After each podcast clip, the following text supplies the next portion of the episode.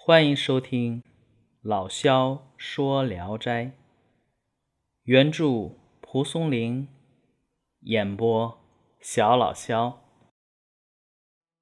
今天讲的这一篇名字叫《小二》。话说藤县有个叫赵旺的人，和他妻子呀，夫妻两人都信佛，不吃荤腥。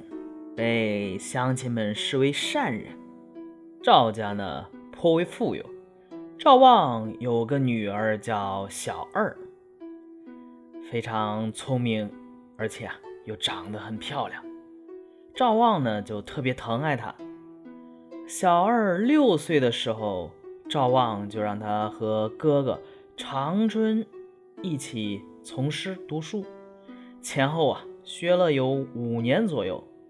小二啊，已经把五经读的是滚瓜烂熟。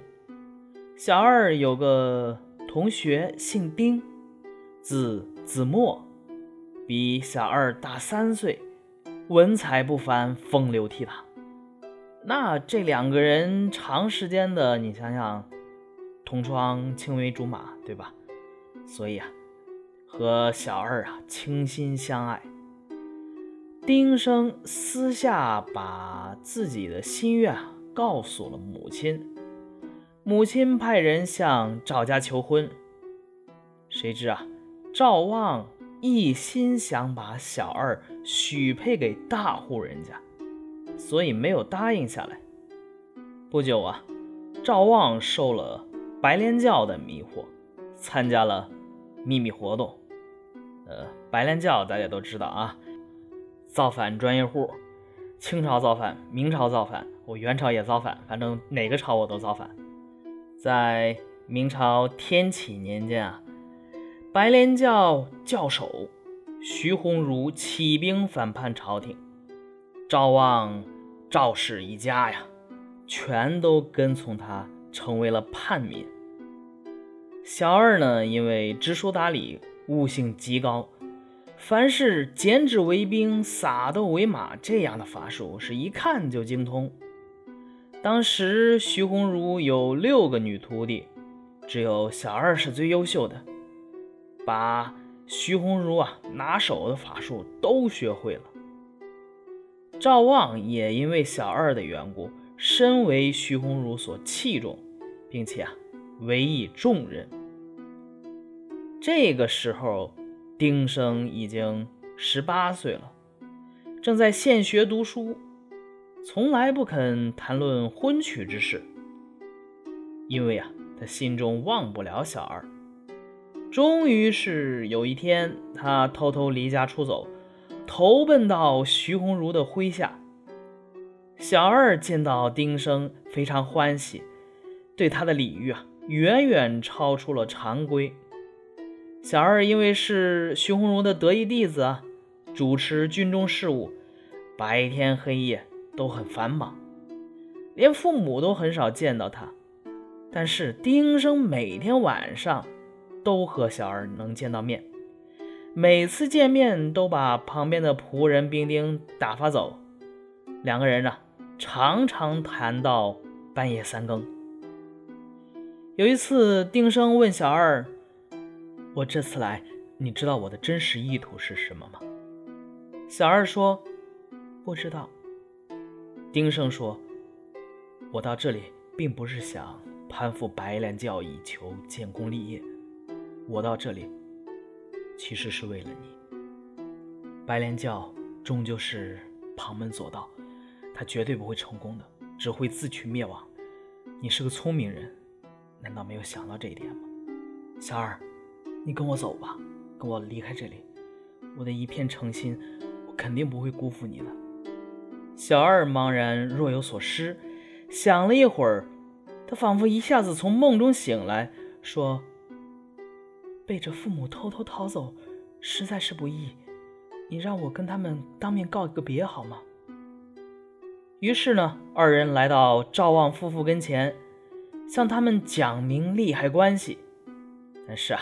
赵望这时候啊，中毒已深，仍是不悔悟，却说：“我们的师傅是神人，难道神仙还会有错吗？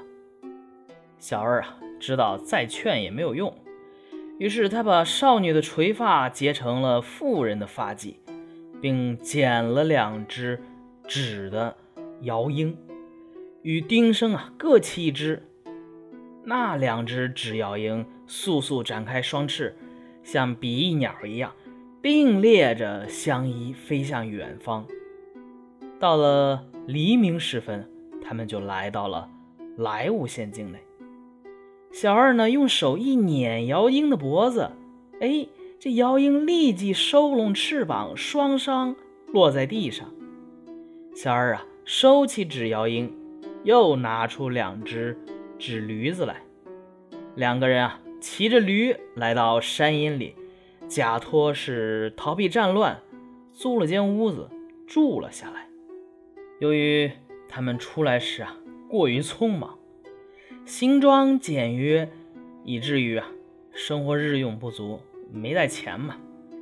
丁生特别忧虑，他到邻居那里借点粮食，可是啊，没有人肯借给他一星半点儿。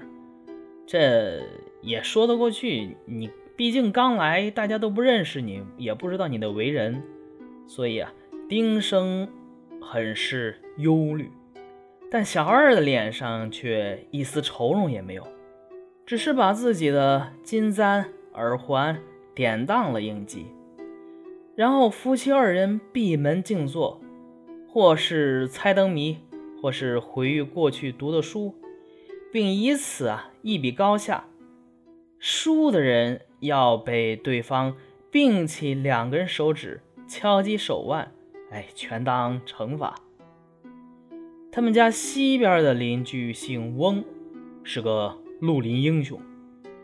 有一天呢，翁某劫掠回来，小二说：“易经说得好，靠邻居可以致富，我们还有什么担心的？暂且跟他借一千两银子，他还会不借给我们吗？”小二觉得这上嘴唇一碰下嘴唇，多多容易的事儿啊！但丁生就觉得这是一件天大的难事儿啊，心说哪那么容易啊？人家就借你一千两银子。小二说啊，我要让他心甘情愿的把钱送过来。于是呢，小二用纸剪成一个判官的样子，埋在地下，上面又盖上一只鸡笼。然后呢，他拉着丁生坐在床上，烫上一壶老酒。翻检周礼，行起酒令来，随意说是该书的哪一册、第几页、第几人，两个人呢就一起翻阅。说的这个人如果翻到有十部，或是水部，或有部偏旁的字，谁就要喝酒。如果碰到和酒有关的呀，那更加加倍罚酒。不一会儿呢，小二啊。正好翻到了《周礼·天官》这里边的酒人一篇，丁生啊就取过一只大杯子，倒得满满的，催促小二快喝。小二于是祷告说：“如果谁能够借来银子，你应当一下子翻得引字不守的字。”轮到丁生了，他信手一翻，哎，正是《周礼·天官》的。鳖人篇，小二高兴的大笑说：“好啊，事情已经办妥了。”说着就往杯里倒满了酒，让丁生喝下去。丁生不服，小二说：“鳖是水族，你应该像鳖饮水一样饮酒。”两个人啊，正说笑着行酒令，只听见地上的鸡笼里戛然作响。小二站起身来说：“来了。”他们打开鸡笼一看，一个布袋装满了银子放在那里，银子啊多的都快溢出来了。丁生不禁又惊又喜。